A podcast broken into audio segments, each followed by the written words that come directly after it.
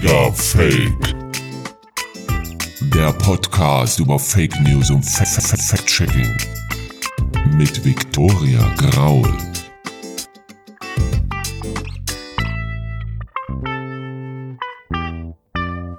Hallo ihr Schnuffis. Willkommen zu Digger Fake, dem etwas anderen Aufklärungspodcast mit den magischen F-Wörtern Fake News und Fact-Checking. Am Mikro sitzt, hingebungsvoll seit der ersten Episode, Victoria Graul.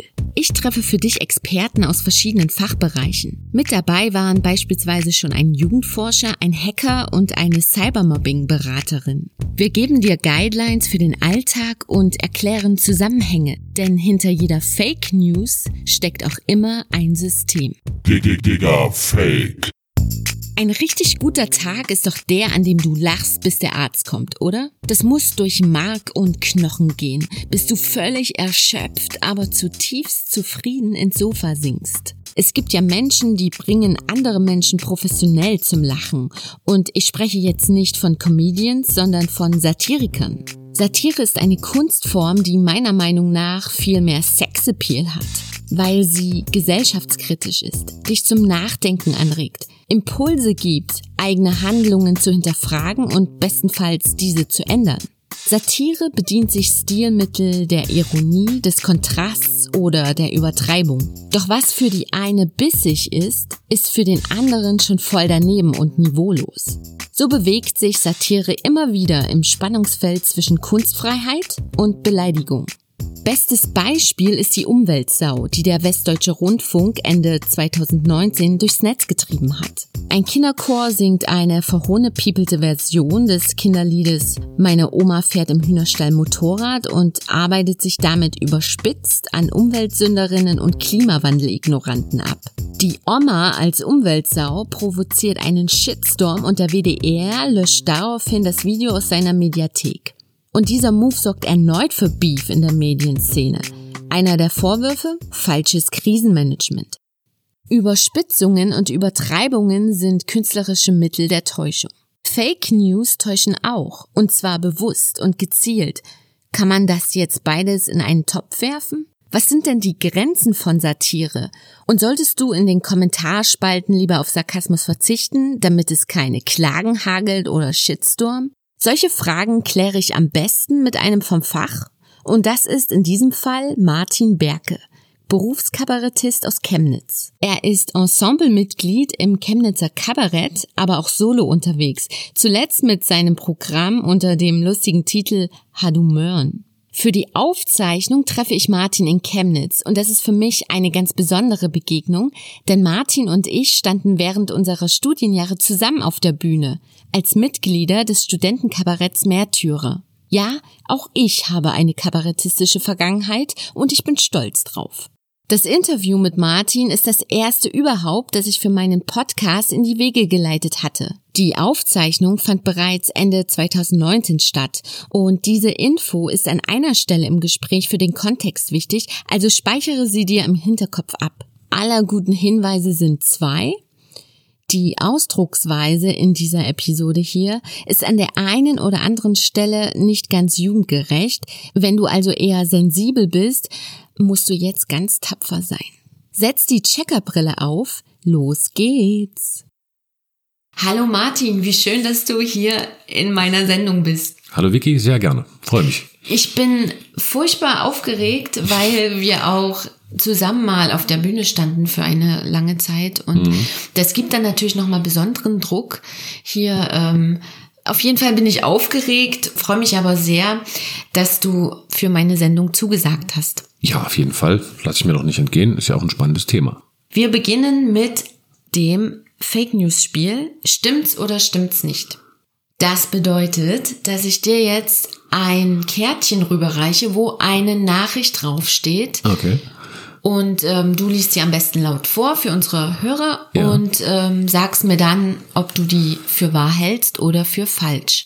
Okay, also hier steht Rechtschreibreform, Doppelpunkt, aus seit mit D und seit mit T wird einheitlich seit, also mit D und T.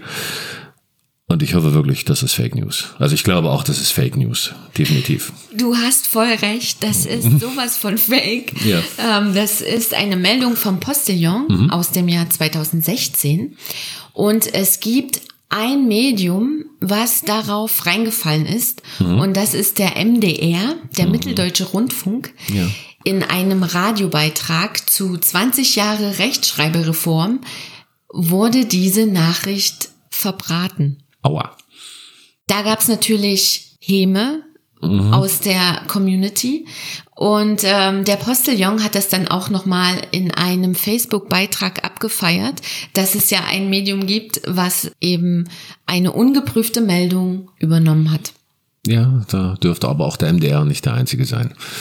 Wusstest du eigentlich, dass solche Satireformate wie der Postillon oder Extra 3 oder die Heute Show im angloamerikanischen Raum der 90er Jahre als Fake News bezeichnet wurden? Äh, nee, also News dann, aber also Extra 3 ist ja eine, eine Fernsehsendung, also dann eher im Sinne von äh, wie so eine News-Sendung. Richtig. Ah ja.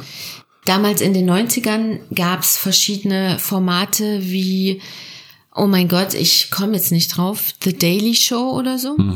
Und äh, Saturday Night Fever nehme ich mal an, das ist zwar mehr eine Comedy-Sendung, aber die haben wahrscheinlich, ja, die haben ja sehr viele politische Figuren auch auf die Schippe genommen. Ja, das gehört wahrscheinlich auch dazu. Und ähm, Saturday Night Live heißt es, glaube ich, nicht Saturday Night Fever. Das waren, glaube ich, die Bee Gees. Okay. Du hast sowas von recht, das waren die Bee Gees. Ähm, diese For Satireformate, solche gefakten Nachrichtensendungen, wurden als Fake News bezeichnet und tatsächlich diese Nachrichten, die Desinformation verbreiten, also in unserem heutigen Verständnis von Fake News, wurden damals als False Reports oder False News Also, Beschrieben, also ja. ähnlich wie damals ähm, Trump mit seiner Amtseinführung, als er ja behauptet hat, da hätten ja Hunderttausende, hätten dort ja am, glaub, am Washington Monument wohl gestanden, obwohl ja bildlich nachgewiesen wurde, dass das ein paar Zehntausend höchstens waren.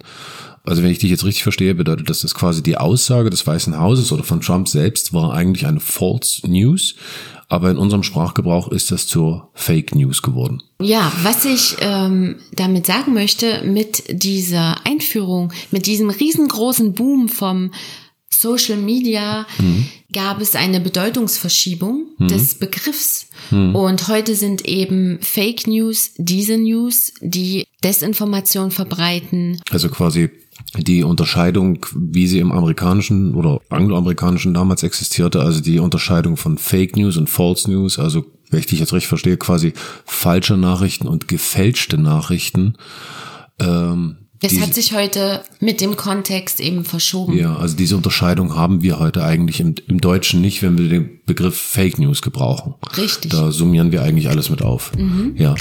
Wie drang der Begriff Fake News in die Alltagssprache vor? Zwei politische Ereignisse werden in diesem Zusammenhang in der Netzdebatte immer wieder genannt.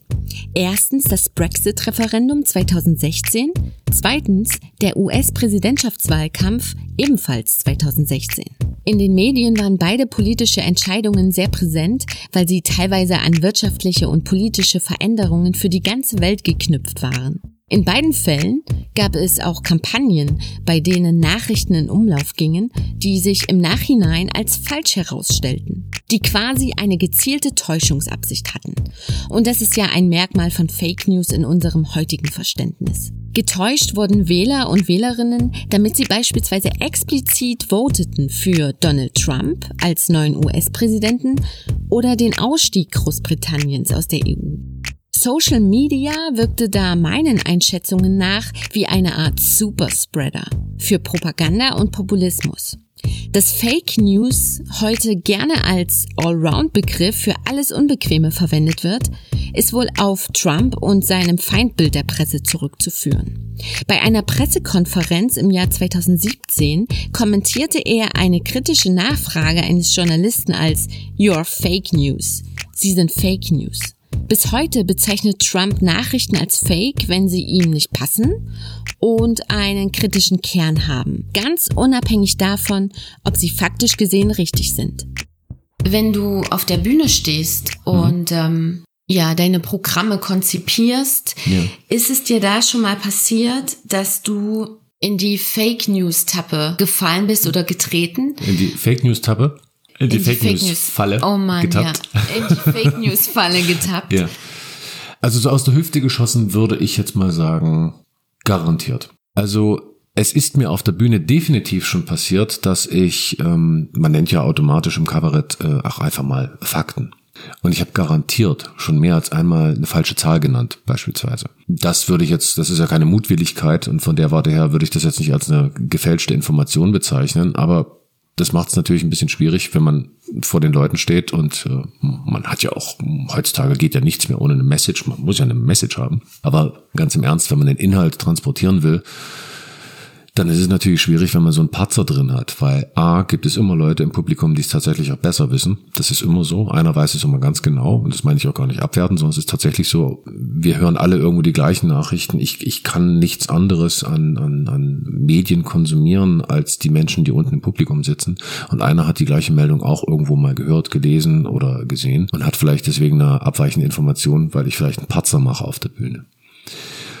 Halb bewusst gibt es das vielleicht mal in der Überspitzung mit Fakten, aber eigentlich nicht. Aber tatsächlich mal richtig in die Fake News reingetappt, da kann ich jetzt zum jetzigen Stand gerade so noch sagen, ich glaube nicht, dass es mir bislang passiert ist. Das ist, ähm, Zumindest wurdest du auch noch nie drauf hingewiesen. ich wurde noch nicht darauf hingewiesen, ja, das ist richtig. Aber das ist auch immer, das ist ja letzten Endes eine Recherchefrage. Es kommt immer darauf an, was ist eine Fake News? Wie definiert man das eigentlich? Ganz klassisches Beispiel ist für mich tatsächlich das Thema Klimawandel. Weil das kann man auch an der Zahl festmachen. Das geht jetzt zwar ein bisschen vom Satirischen im Kern weg, aber wir als Kabarettisten, ich als Kabarettist, wir greifen natürlich auch die AfD auf auf der Bühne. Wir greifen auch andere Parteien auf, also wir schießen uns nicht nur auf eine ein, das wäre zu einseitig, aber die AfD hat zum Beispiel, ich glaube, in ihrem Wahlprogramm für die Sachsenwahl dieses Jahr, war das dieses Jahr? Ja. ähm, Gott, das ist ja, ist noch nicht so lange her. ja. war ist viel passiert dieses Jahr. Ähm, äh, da haben sie unter anderem reingeschrieben, Klimawandel, CO2, das ist alles nicht so dramatisch, weil der Anteil von CO2 liegt, wenn ich das richtig in Erinnerung habe, nur bei 0,04 Prozent in der Atmosphäre. Wie kann denn so wenig in der Atmosphäre für so viel Klimawandel verantwortlich sein? Damit haben die argumentiert, das kann gar nicht stimmen. Und das ist aus meiner Sicht tatsächlich im Sinne von False News oder meinetwegen im Deutschen Fake News wirklich eine irreführende falsche Information, denn die Zahl ist zwar richtig, die die angeben, aber die AfD unterschlägt in dieser Äußerung, wie CO2 wirkt. Und das, das finde ich sehr, sehr typisch. Viele Informationen, die heutzutage an uns rangetraten, äh, rangetreten, rangetragen werden, Herrgott. Viele Informationen, die wir heute kriegen, sagen wir es mal so, Machen wir es so, ja. ja, viele Informationen, die wir heute kriegen, sind ja nicht per se falsch. Sie werden nur in einem verfremdenden oder falschen Kontext eingebettet. Und das ist aus meiner Sicht das häufige Problem. Und da muss ich wiederum sagen, sicherlich habe ich eine Information oder eine Aussage auch mal falsch eingebettet oder habe sie vielleicht sogar falsch verstanden. Das ist mir sicherlich garantiert schon passiert. Da würde ich jetzt ganz eitel sagen, Irren ist menschlich und wir, die, die wir da vorne stehen, sind auch nur Menschen.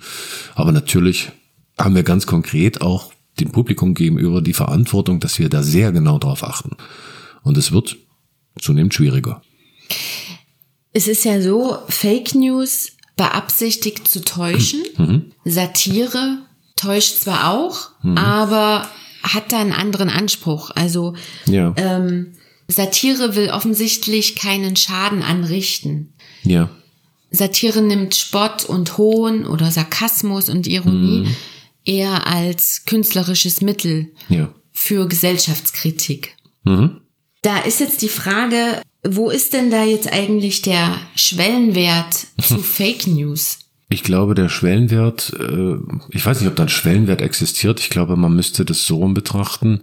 Was ist die Absicht?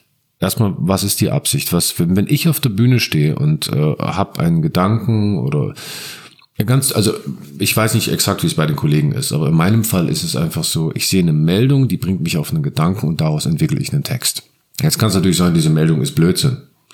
Das heißt aber nicht, dass der Text dann falsche Fakten beinhaltet, aber irgendeine Form von Aufhänger braucht man immer. Das ist halt Teil der Kreativität. Es muss einem was ins Auge springen, mit dem man arbeiten kann. Und dann ist es vielleicht meine Absicht, zu einem bestimmten Thema zu sensibilisieren.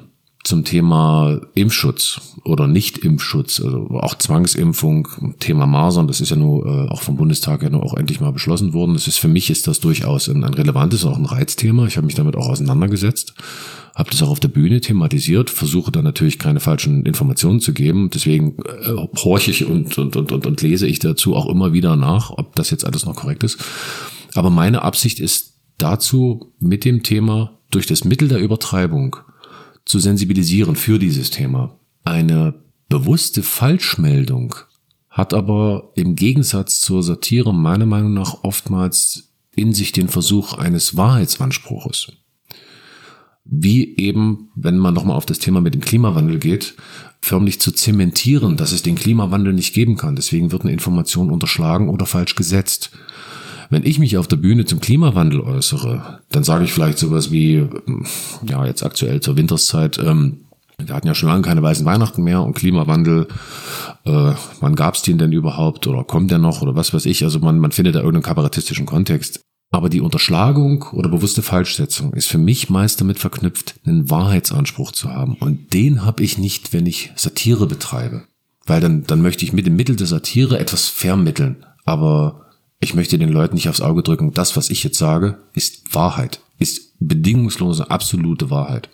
Nun ist es auch so, dass Leute, die Fake News verbreiten, mhm. nicht nur den Anspruch haben, wie du das schon sagst, so einen Wahrheitsanspruch zu übermitteln, mhm. sondern einfach diesen Gedanken in das Hirn zu verpflanzen, ja.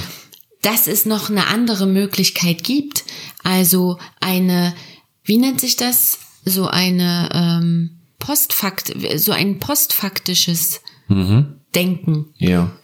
Also quasi ein, ein, wenn ich, wenn ich jetzt richtig verstehe, ich habe mich mit dem Begriff postfaktisch, pockenfaktisch, ja, postfaktisch nicht Pocken, richtig. Ne? Also ja. Pocken und Impfen, das liegt ganz beinahe. Ähm, damit habe ich jetzt mich nicht so auseinandergesetzt, aber ich glaube, der Begriff meint ja, wenn ich dich jetzt richtig verstehe, dass man quasi etwas glaubt, unabhängig von den Fakten.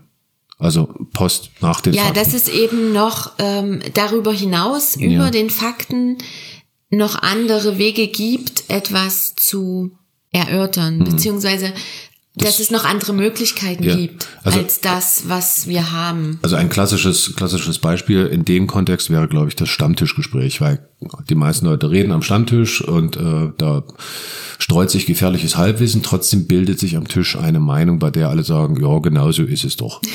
genau. Ähm, und darin sehe ich, sehe ich ein bisschen die Schwierigkeit auch. Ähm, dieses, wenn man mit diesem Begriff des Postfaktischen arbeitet, kein Mensch weiß über alles Bescheid. Man muss ja immer eine Form von Konsens bilden. Und dabei bleibt faktische Wahrheit, also, also wissenschaftlich nachgewiesene Fakten, die fallen dabei manchmal einfach hinten runter. Ich glaube, das liegt tatsächlich an zwei Dingen. Zum einen sind wir medial so übersättigt von Meldungen zu dem, was beispielsweise in Wissenschaft und Technologie alles möglich ist. Weil wir hören auf der einen Seite immer, Kohlekraftwerke äh, sind ganz furchtbar, der Strom ist schrecklich und das versaut uns die Umwelt und das ist auch vollkommen richtig. Und es gibt Plastik in den Meeren. Auf der anderen Seite hören wir aber auch in den Nachrichten die Meldung, da hat ein junger Student ein System entwickelt, mit dem man ganz viel Plastik aus dem Meer filtern kann und dann kann es doch nicht so schlimm sein.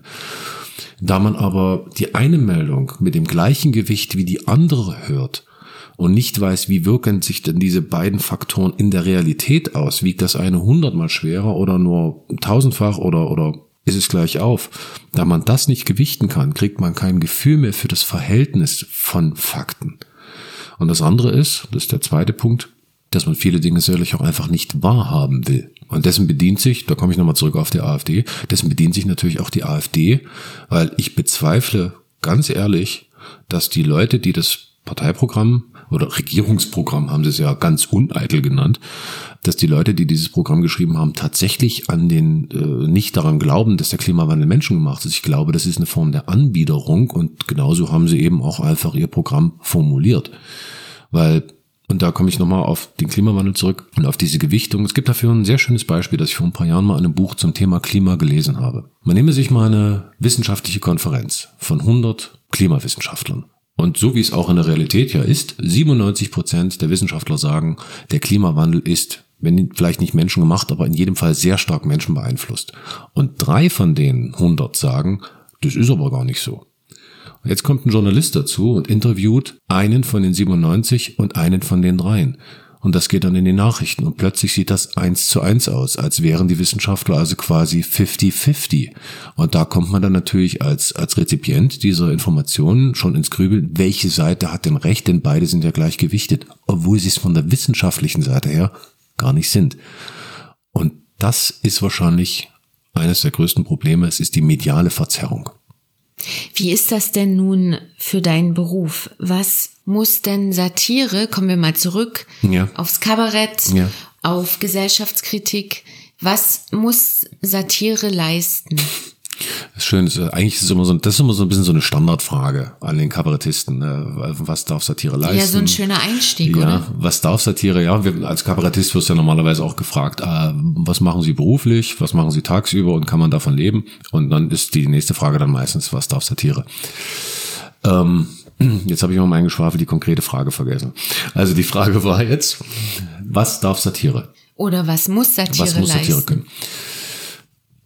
Ist auch wieder eine Frage vom Kontext. Warum gehe ich als Zuschauer ins Kabarett? Wenn man das von DDR-Zeiten wegnimmt, hatte, oder auch von mir aus auch im Dritten Reich, es gab ja auch noch Kabaretts, die bis relativ spät ins Dritte Reich existierten. In der Zeit war Kabarett ein gesellschaftliches Ventil. Dieses Ventil brauchen wir heute nicht mehr, weil die freie Meinungsäußerung so gegeben ist, dass im Grunde jeder über jeden alles sagen kann. Natürlich gibt's da auch mal einen Gerichtsprozess, wenn es eher abschneidend wird oder Rufmord, aber in aller Regel gibt es vergleichbare Probleme wie damals äh, in beiden Diktaturen einfach nicht mehr. Jetzt ist es so, ich gehe als Zuschauer in ein Programm aus zwei Gründen. Einerseits ist der Unterhaltungsfaktor natürlich da. Ich möchte einen schönen Abend erleben und gleichzeitig ist es aber auch so, ich habe an mich selber, behaupte ich mal, das trifft auch auf den größten Teil unseres Publikums zu, einen intellektuellen Anspruch und den möchte ich auch erfüllt sehen. Ähm, inte- intellektuelle Konversation, das ist ja auch irgendwo ein, ein, ein psychologisches Bedürfnis. Und vielleicht wird mir ja auch auf eine originelle und interessante Art auch Wissen vermittelt, das ich auf anderem Wege nicht bekommen habe. Und damit arbeiten wir ja ganz oft. Wir haben ja keine alternativen Quellen oder anderen Informationsmedien und deswegen ist unser Trick eigentlich dabei, dass wir Informationen originell aufarbeiten, dass wir andere Sichtweisen entwickeln. Und über diese anderen Sichtweisen hat man dann manchmal auch die Möglichkeit, ein Thema oder ein, ein Problem, vielleicht ein gesellschaftliches, politisches, wirtschaftliches anders zu gewichten. Und dahingehend würde ich sagen, die Satire muss einen gewissen gesellschaftlichen Auftrag wahrnehmen. Und auch tatsächlich auch einen moralischen. Das wäre, glaube, das sind, glaube ich, diese zwei Anforderungen an Satire, was sie bringen muss, dass sie natürlich auch einfach einen Unterhaltungszweck hat. Deswegen ist es Satire. Das sollte man nicht hinten runterfallen lassen. Für junge Leute ist Satire oftmals nicht greifbar, weil Mhm. jüngere Leute können noch nicht wirklich verstehen, was Sarkasmus ist Mhm. und was Ironie. Ja. Ich glaube, für diese Jugendlichen ist es einfach sauschwer, wenn die jetzt eine Nachricht lesen und gleich zu checken, oh, das ist ja voll die Satire.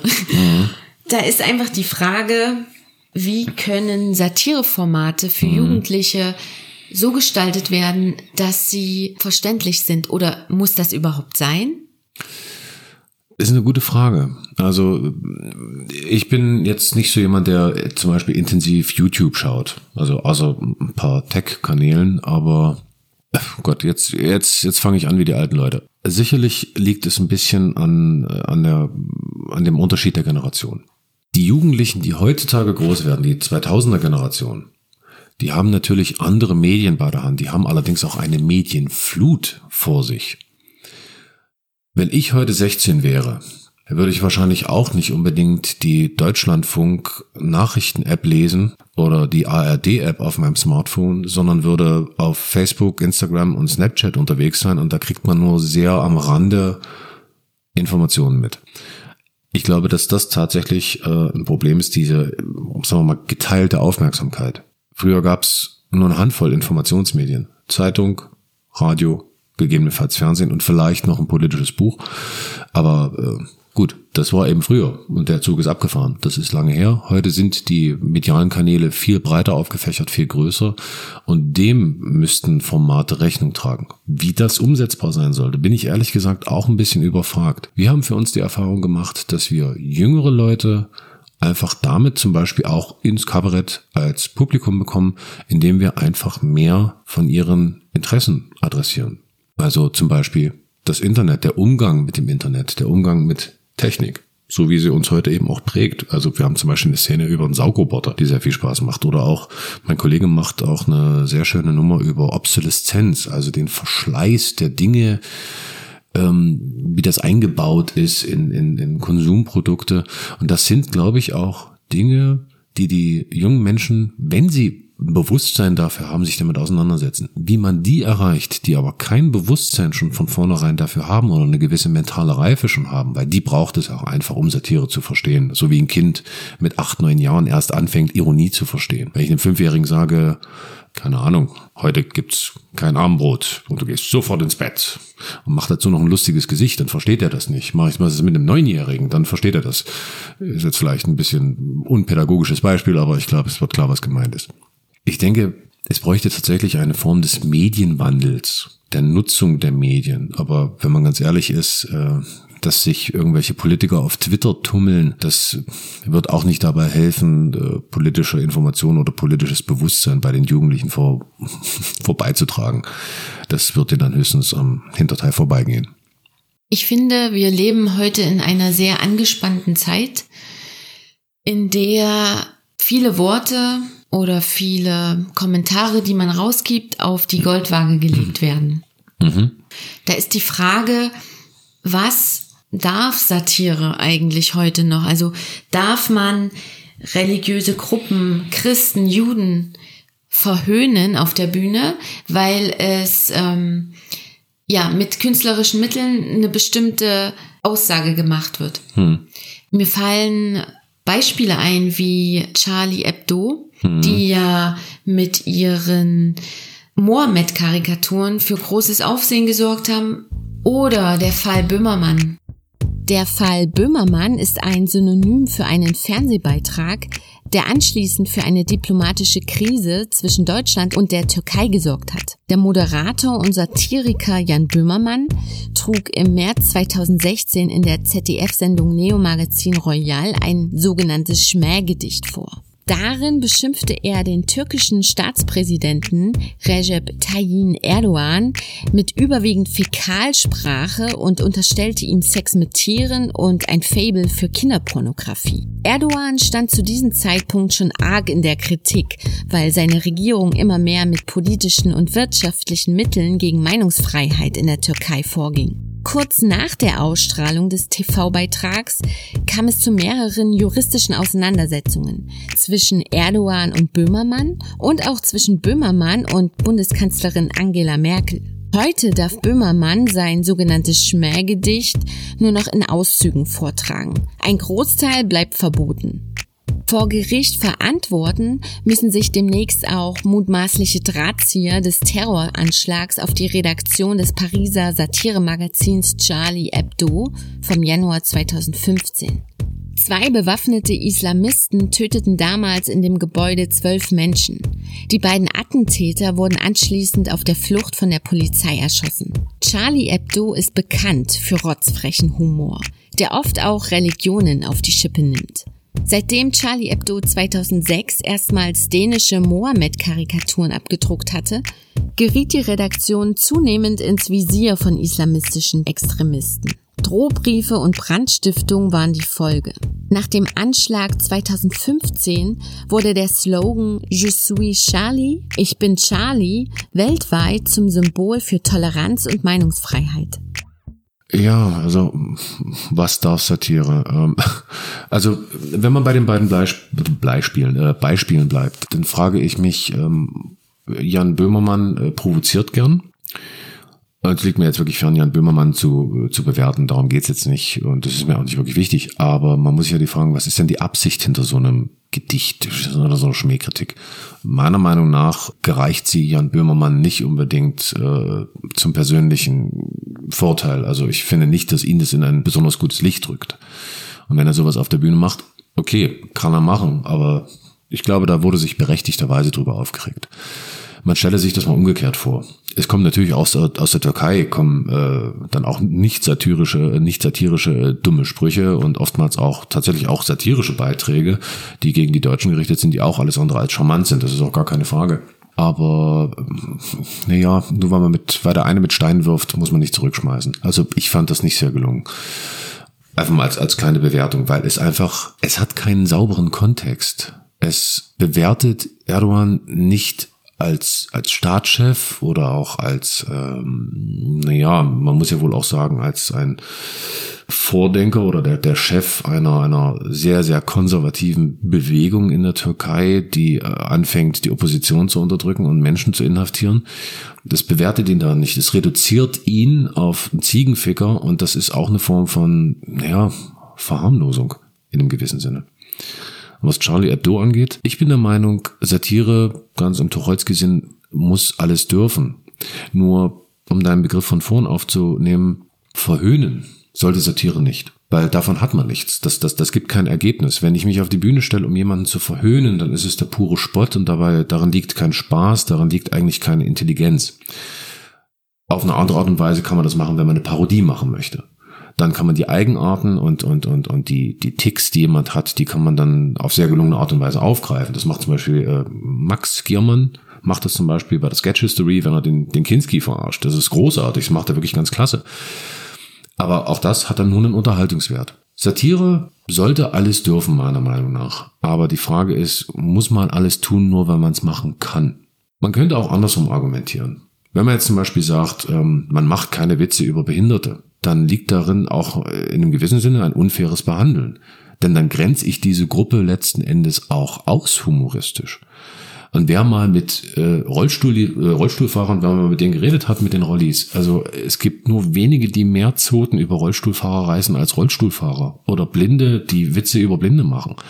Wir sind da auch einfach zu einem gewissen Grad überempfindlich, weil jeder Mensch, der nicht im Rollstuhl sitzt, empfindet das im Rollstuhl sein wahrscheinlich als eine Form der Nicht-Normalität. Und von diesem Denken müssen wir uns mal lösen. Und wenn man sich davon lösen kann, dann kann man sich auch mit Satire etwas frei machen. Was darf man? Natürlich kann man sich satirisch über Juden äußern, oder gar keine Fragen. Aber wozu und in welchem Kontext? Ich werde mich sicherlich nicht dazu herablassen, irgendwelche schlechten Witze über Gaskammern oder sowas zu machen. Also davon, davon habe ich nichts. Das Publikum guckt mich dann nur schräg an und dann ist auch die Frage, wohin soll das laufen? Also welchen Zweck soll das haben? Wenn es jetzt aber darum geht, dass ich zum Beispiel die israelische Politik auf die Schippe nehme und mache das vielleicht über das, das über das Vehikel, dass ich den, den jüdischen Glauben dafür aufgreife, weil die Juden ja auch äh, das in ihrer Wahrnehmung das auserwählte Volk sind, dann hätte das vielleicht die Legitimität.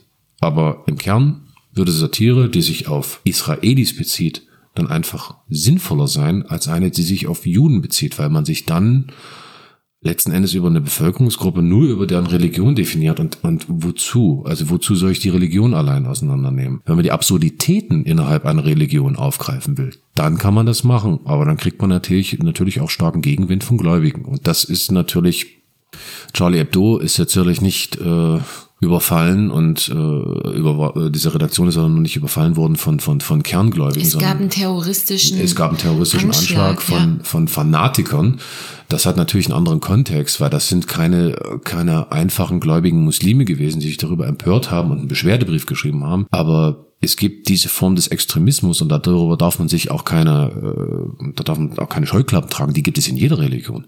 Es gibt die ultrakonservativen, die ultraorthodoxen Juden gibt es genauso wie es die erzkonservativen äh, christlichen Glaubensgruppen in den USA beispielsweise gibt. Es gibt es sicherlich auch hier in Deutschland, wenn, soweit ich weiß, auch nicht so extrem hart verbreitet. Aber überall dort, wo, das denke ich, ist dann immer ein guter Angelpunkt, dieser Konservativismus existiert. Der ist immer ein guter Ansatzpunkt für Satire. Und der ist so oft bei so vielen Dingen gegeben, da kann man reingehen in das Thema. Wo man es nicht machen sollte, ist einfach, wenn es wirklich nur der blanke Hohn wird. Weil dann davon hat man einfach nichts. Das ist dann einfach nur ein Spaß um des Spaßes willen. Und ob es dann überhaupt ein Spaß ist, das bleibt dann sehr fraglich. Viele unserer Zuhörer da draußen die sind ja auch in Chaträumen unterwegs oder heute, wie man das heute nennt, in den sozialen Netzwerken. Mhm. Wenn man sich da jetzt in den Kommentarspalten austauscht und ähm, auch mal ja, ein bisschen sarkastisch reagiert. Ja. Da stellt sich ja dann oftmals die Frage, wenn man jetzt zu viel Sarkasmus reinbringt oder Ironie, löst das dann einen großen Shitstorm aus und sollte ich dann nicht eher auf Sarkasmus verzichten? Findest du, das ist eine Sache, die sollten unsere Zuhörer bedenken? Also ähm, mag sein, dass wir gesellschaftlich ein bisschen angespitzt sind äh, und empfindlich sind. Ich denke aber einfach, die Schwierigkeit besteht in einer absoluten Trivialität. Es ist zum Beispiel auf Facebook. Es steht dort einfach geschrieben.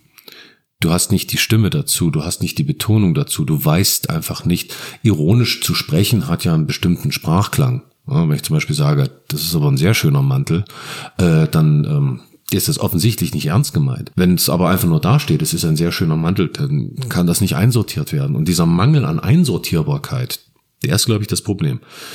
Dass manche Texte eindeutig sarkastisch sind, aber nicht von allen Menschen verstanden werden, das liegt in der Natur der Sache. Das ist, das ist ganz normal. Du hast in jeder Form von Publikum, und damit meine ich jetzt nicht unbedingt im Kabarett, sondern ganz allgemein, jeder Rezipient ist auch immer einer dabei, der es nicht versteht oder der es nicht verstehen will oder der es einen falschen Hals kriegt. Und der dann vielleicht auch mit dem Kommentar kommt, ey, ich werde dich jetzt verklagen, du hast mich hier gerade persönlich angegriffen.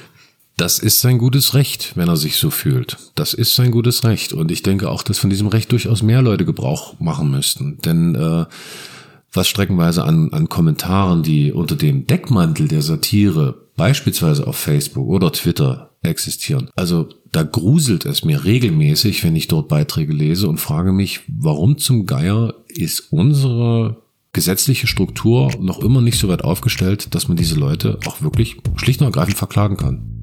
Prinzipiell finden sich im Grundgesetz und im Strafgesetzbuch so einige Grundrechte und Gesetze, mit denen man juristisch gegen Hass und Hetze vorgehen kann. Seit Januar 2018 werden sogar Betreiber von sozialen Netzwerken verpflichtet, gegen Online-Hetze und Verleumdung vorzugehen. Das sogenannte Netzwerkdurchsetzungsgesetz, kurz NetzDG, schreibt vor, dass YouTube, Facebook und Co. konsequent offensichtlich rechtswidrige Inhalte nach Eingang einer Beschwerde löschen oder sperren müssen. Seitens Bürgerrechtlerinnen, Politik und Wirtschaft steht das NetzDG aber scharf in der Kritik. Knackpunkte sind beispielsweise die Einschränkung der Meinungsfreiheit und Datenschutzaspekte. Die Bundesregierung will da nun nachbessern. Wenn dort Volkshetze kommt und das ist dann mit dem zweiten Satz, das war jetzt aber nur satirisch gemeint, vermeintlich entschärft, diesen Denkmantel, äh, Deckmantel, den darf es einfach nicht geben.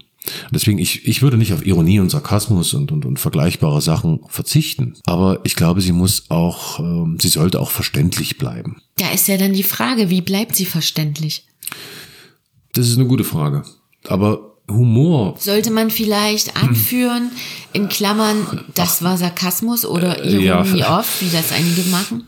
Das ist eben wieder das Schriftliche. Das ist, ähm, das ist auch ein bisschen eine Krücke, um, um das zu etablieren. Äh, Letzten Endes Humor ist aber so subjektiv. Ähm, das Gespräch, das wir jetzt führen, haben Menschen wahrscheinlich auch schon mal vor 100 Jahren geführt. Ja, was darf Satire und, und, und dieses und jenes. Äh, nur gab es damals kein Facebook, aber es gab Zeitschriften, in denen auch mal was Vergleichbares auftauchte. Oder eben wirklich mal was von Tucholsky, ein paar Jahre später von Kästner.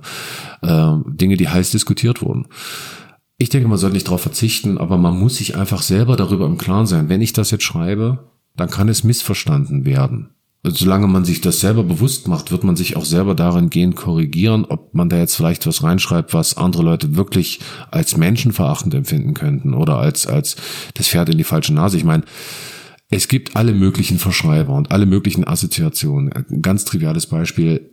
Es klingt jetzt ein bisschen zotig, so ist es nicht gemeint, aber ich habe mal während des Studiums äh, eine Geschichtsarbeit geschrieben und die Autokorrektur hat den Namen Goebbels nicht erkannt und hat daraus Gashebels gemacht. Und das ist natürlich eine Form von Realsatire, aber das habe ich erlebt. Das habe ich zwar gelesen und erlebt, aber das zum Beispiel zu verschriftlichen und das jetzt irgendwo unter einen Kommentar zum Thema Autokorrektur drunter zu schreiben, das, das, das entnimmt das dem ursprünglichen Kontext und gibt dem Ganzen einen anderen, nämlich einen eher braunen Beiklang oder eine Beifarbe. Und über sowas muss man sich im Klaren sein.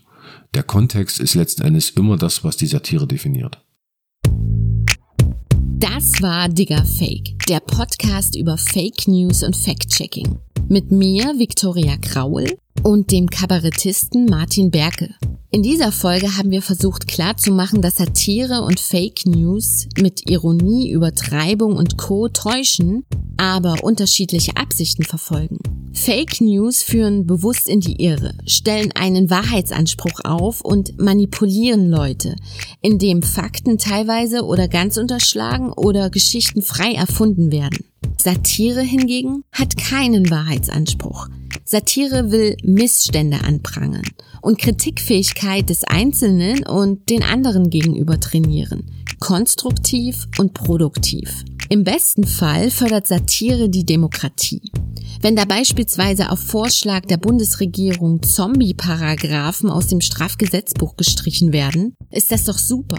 So ist der Auslöser für den Kill des sogenannten Majestätsbeleidigungsparagraphen bei der Affäre um den Satiriker Böhmermann zu verorten. Der besagte Paragraph symbolisierte quasi Obrigkeitsgehorsam, der in unserer heutigen Gesellschaft total lame ist. Nicht jeder versteht Sarkasmus, das müssen wir uns bewusst machen. Und Humor ist stets subjektiv. Sonst gäbe es ja nicht so viele Gerichtsprozesse wegen Beleidigung, Volksverhetzung oder Religionsbeschimpfung. Außerdem wird Satire auch gerne als Tarnung für Hate Speech verwendet. Wenn du selbst gerne mit bissigem Humor im Netz unterwegs bist, mach dir auf jeden Fall klar, dass Leute dich missverstehen können. Bashing gegen Minderheiten oder Personen ist immer scheiße, auch wenn es zum Beispiel in den Kommentarspalten oder beim politischen Aschermittwoch ironisch verpackt ist.